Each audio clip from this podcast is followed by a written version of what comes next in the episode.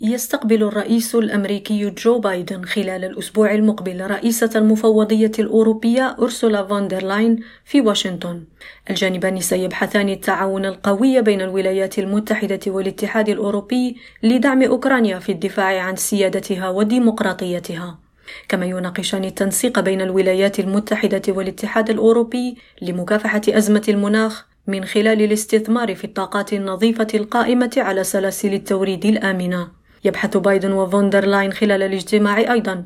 المبادرات التي تم إطلاقها لتقليص الاعتماد الأوروبي على المحروقات الروسية. وتركز المباحثات كذلك على مواضيع أخرى تتعلق بالأمن الدولي بما في ذلك العمل المشترك للرد على التحديات التي تطرحها الصين.